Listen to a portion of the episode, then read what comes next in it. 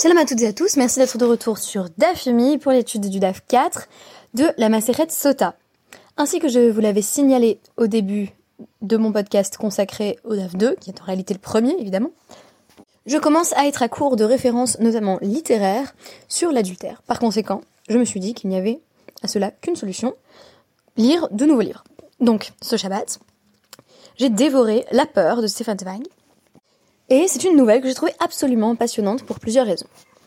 La focalisation interne du narrateur se concentre sur le personnage d'Irène, une femme de la haute société qui prend un amant en la personne d'un pianiste dont elle n'est pas véritablement amoureuse. En réalité, c'est son mari qu'elle aime.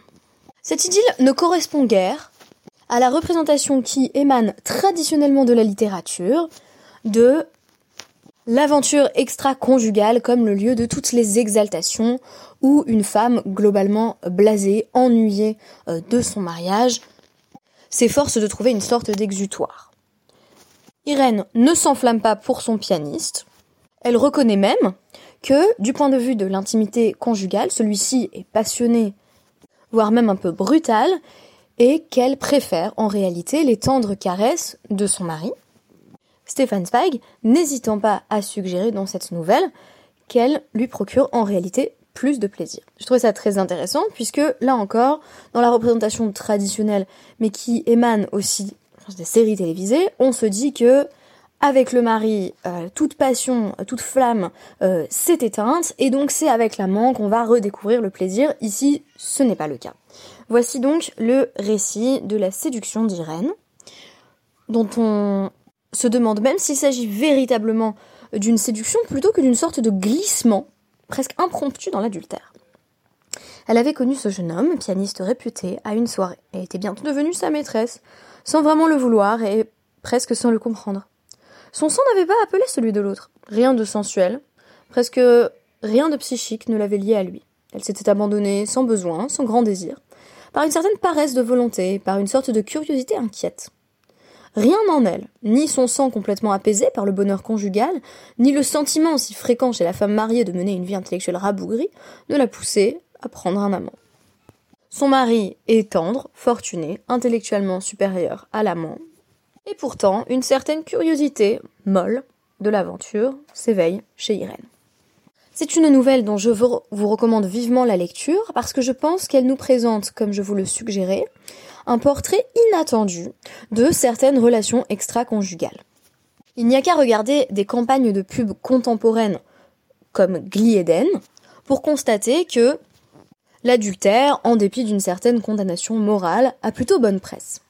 Ce sont ces aventures extra-conjugales, nous dit-on, à nous autres femmes mariées, puisque c'est principalement aux femmes mariées que la campagne publicitaire de Glieden s'adresse, c'est l'adultère, disais-je donc, qui pourrait assouvir nos passions, nos pulsions, et nous tirer de l'ennui du train-train quotidien.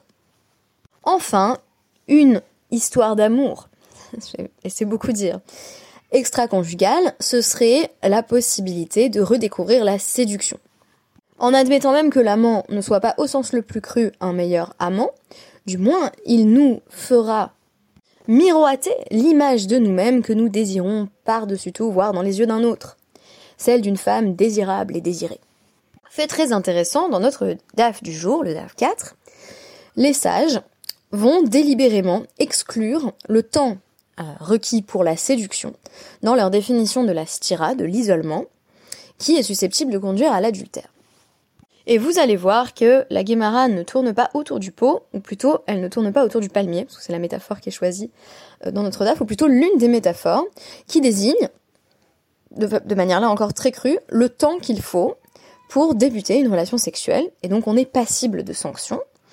Et bien entendu, on va devoir se livrer au rituel des eaux amères si on a eu ne serait-ce qu'un début de rapport sexuel. Alors le rapport sexuel tel qu'il est défini euh, dans la Guémara, en tant qu'il expose à des sanctions, peut être résumé comme suit.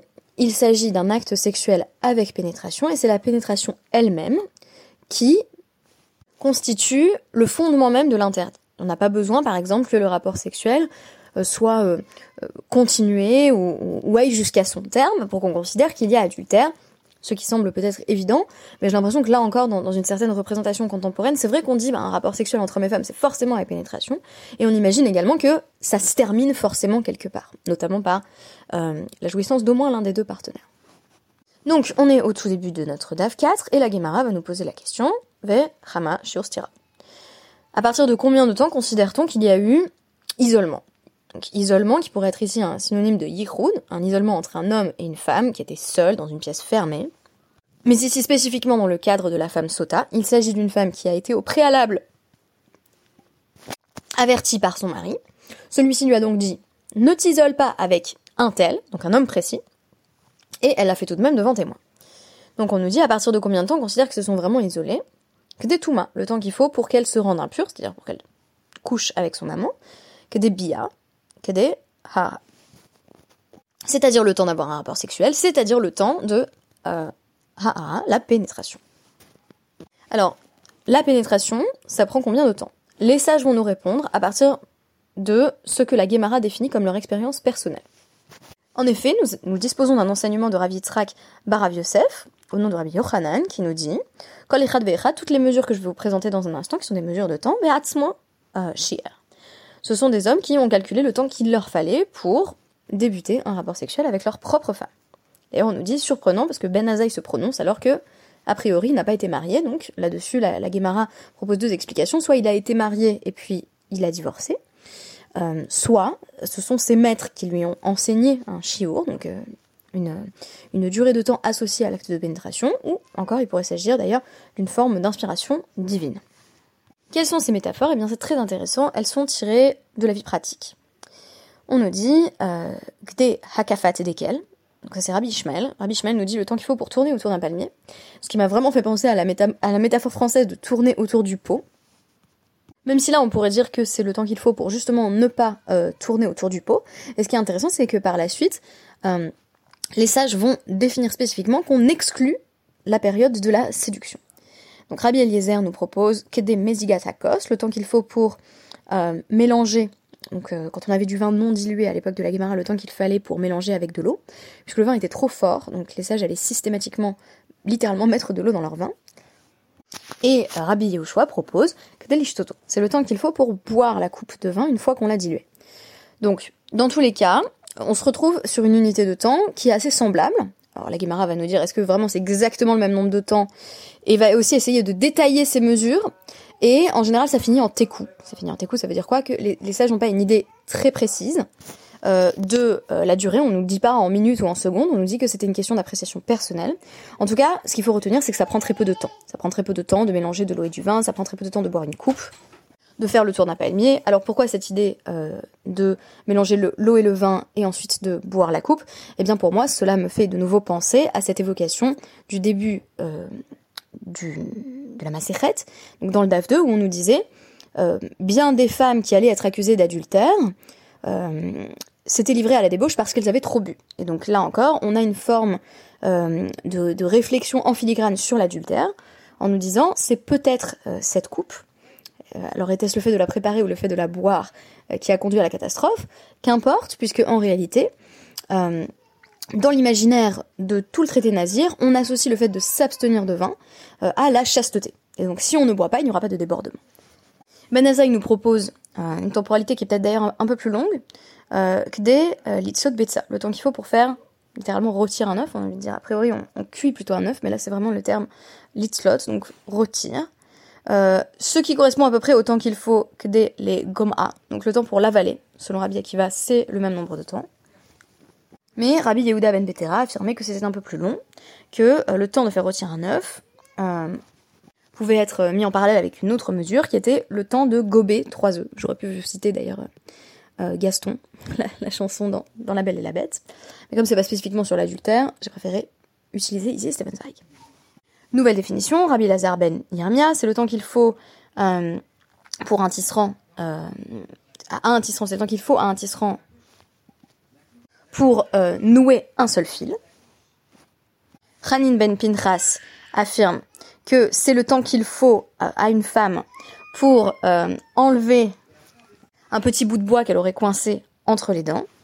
Selon Pélémou, le temps qu'il faut pour donc cet acte préliminaire du rapport sexuel qui est la pénétration, euh, cela correspond au temps qu'il lui faut pour euh, saisir une miche de pain dans son panier. Et l'on trouve une allusion à cela dans Michelet 6, 26, qui va Alisha Zona ad Kikar Lechem. Pour une prostituée, un homme en est réduit à une miche de pain, ce que la Guémara va expliquer comme suit. le fait d'avoir recours au service d'une prostituée va considérablement appauvrir un homme sur le long terme, ça coûte, cher, et peut développer une forme d'addiction au sexe. Et là, vous avez sans doute envie de me dire, mais pourquoi j'ai besoin des définitions de presque tous les sages? On a une véritable un défilé, si vous voulez, de, sages qui nous présentent chacun leur définition d'un temps euh, que l'on peut s'accorder à désigner comme étant relativement court. Le Gemara nous dit Mali. Est-ce que j'ai vraiment besoin de toutes ces mesures? Il nous dit oui, j'en ai besoin. Parce que sinon, on aurait pensé que la mesure de temps dont il est question, c'est que des tumata ve artuta. Que euh, le temps qu'elle devrait passer euh, en isolement avec celui euh, que l'on soupçonne d'être son amant, c'est le temps non seulement qu'il lui faut pour être littéralement souillé, c'est-à-dire pour aller jusqu'au rapport sexuel, mais c'est aussi artuta, le temps de la séduction. C'est-à-dire qu'en gros, on se serait dit, c'est la hava amina, sur ce qu'on aurait pu penser et pourtant, on se serait trompé, c'est toujours comme ça dans, la Gemara, une Ava Amina est presque par définition fausse. On aurait pu penser que euh, le couple adultérin va pas simplement rentrer dans la pièce et immédiatement euh, débuter par une forme de pénétration.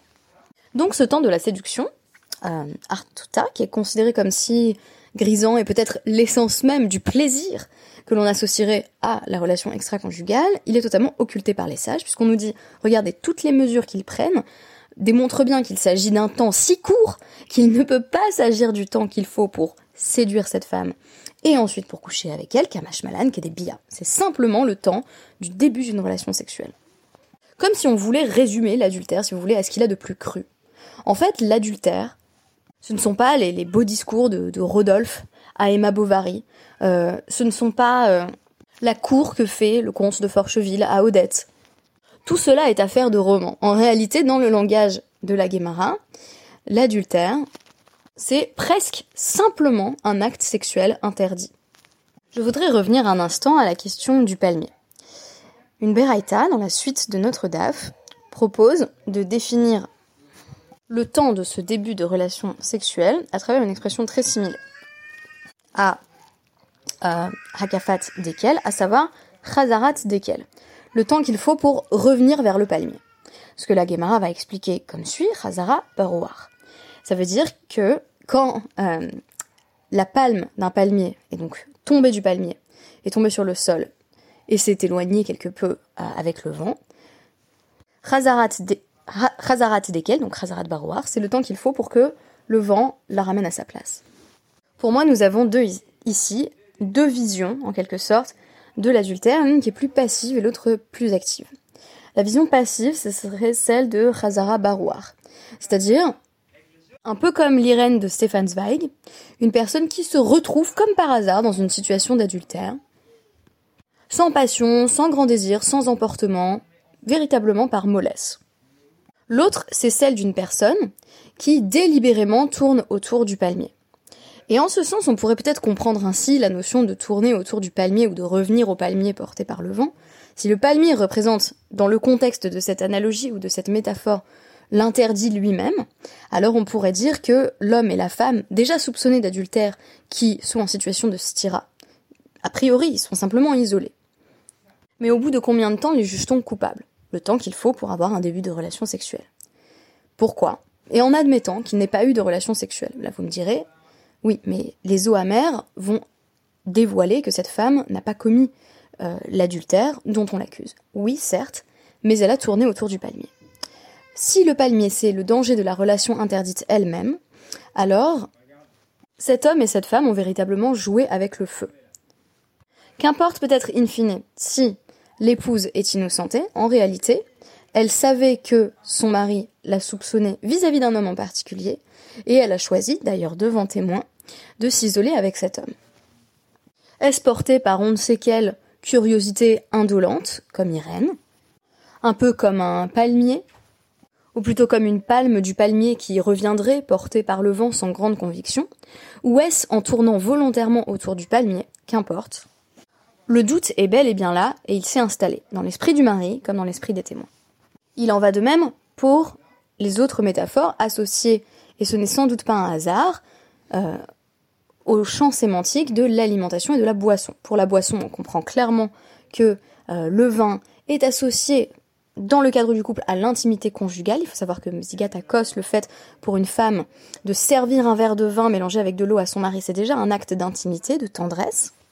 Mais même du point de vue des œufs que l'on avalerait, on a une certaine représentation en filigrane d'une forme de sensualité goulue.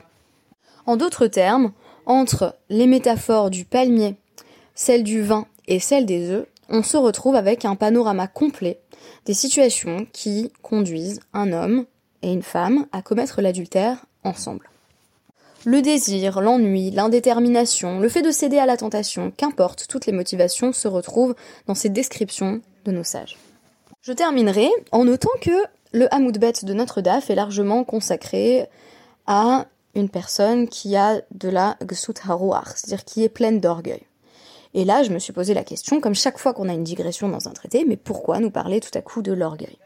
Et constamment, l'orgueil va être associé à l'adultère. Tout d'abord, je noterai de façon très intéressante que Oula dit Keilu Banabama, toute personne qui est considérée comme orgueilleuse, tout d'abord, on nous a enseigné que une personne qui est, orgueilleuse, on considère qu'elle dit, euh, qu'elle dit en quelque sorte à Hachem, plutôt qu'Hachem dit, il n'y a pas de place simultanément pour elle et pour moi dans le monde, parce que la personne orgueilleuse se gonfle d'elle-même, donc prend toute la place. Et ici, Oula nous dit, elle, se construit un hôtel à elle-même. Donc quand on parle de l'idolâtrie sous ses formes contemporaines, ici, il faut envisager qu'il puisse y avoir une forme d'idolâtrie de soi. On se bâtit un hôtel à soi-même. Nous avons mentionné ici de nombreuses motivations, plus ou moins compréhensibles, qui peuvent conduire une personne, pas forcément jusqu'à l'adultère, mais en tout cas jusqu'à la stira, qui elle-même est associée à un risque d'adultère très élevé. Je vous renvoie d'ailleurs à ce sujet au roman de Naomi Ragen intitulé Sota, où finalement on a affaire à une femme qui s'est isolée mais n'a pas commis l'adultère qu'on l'accuse d'avoir commis. Mais peut-être que la motivation que les sages retiennent par excellence, celle qui fait l'unanimité, c'est l'orgueil. Et ce n'est sans doute pas celle à laquelle on s'attendrait le plus. Qu'on parle de passion et d'ennui, et on comprend on s'y retrouve bien, on se dit effectivement, c'est ce que j'ai lu, c'est ce que j'ai vu dans des séries, dans des films, cela m'est familier. Mais et si derrière l'adultère, il y avait en réalité une forme d'orgueil qui invite à se prendre soi-même comme fin en soi, en dépit non seulement des lois de Dieu, mais également des responsabilités qui incombent à l'épouse ou à l'époux dans son rapport avec l'être aimé, c'est-à-dire la personne avec laquelle elle est mariée. Cette dimension d'orgueil est particulièrement présente dans le cas de la femme sota, qui défie volontairement la demande de son mari, à savoir ne t'isole pas avec un tel, car je sais qu'il y a quelque chose entre vous, je suis très jaloux. Cette femme, sciemment, dit je vais m'isoler avec cet homme. Cette dimension de bravade peut, là encore, être associée à une forme d'arrogance. Peut-être cette femme se dit-elle d'ailleurs, il ne va rien se passer entre nous. Mais auquel cas, force est de reconnaître qu'elle tourne autour du palmier. Peut-être le rituel des eaux amères l'innocentera-t-elle, mais ce qu'elle a fait n'est pas anodin. Souvenez-vous enfin ces pages de Belle du Seigneur où l'on nous décrit encore et encore la relation d'Ariane à Solal comme une forme d'idolâtrie. Ariane voue un culte à Solal, ce n'est pas peu de le dire. Il est son Dieu et elle lui rend quotidiennement d'innombrables sacrifices. Il y a intrinsèquement peut-être dans la relation adultérine cette forme de divinisation de l'autre. L'amant, la personne envers qui l'on est infiniment reconnaissante de nous renvoyer enfin le reflet idéalisé de nous-mêmes que nous souhaitons tant voir. Cela a-t-il un rapport quelconque avec l'amour? Sans doute pas. Et à en croire Cohen dans Belle du Seigneur, ce n'est assurément pas le cas. Je vous remercie de m'avoir écouté. Je me suis permise de présenter aujourd'hui certaines des représentations que nos sages nous livrent au sujet de l'adultère, à la fois dans sa réalité la plus crue, à savoir que finalement un adultère ce n'est rien d'autre qu'une relation sexuelle interdite, mais aussi dans ses dimensions psychologiques plus fines et plus subtiles qui sont abordées à travers un ensemble de métaphores qui viennent nous résumer les différentes modalités qui peuvent conduire à l'adultère, les différentes motivations de l'adultère, mais aussi un raisonnement des sages qui fait l'unanimité, à savoir que l'orgueil est intrinsèquement lié à la tentation de l'adultère. Merci beaucoup et à demain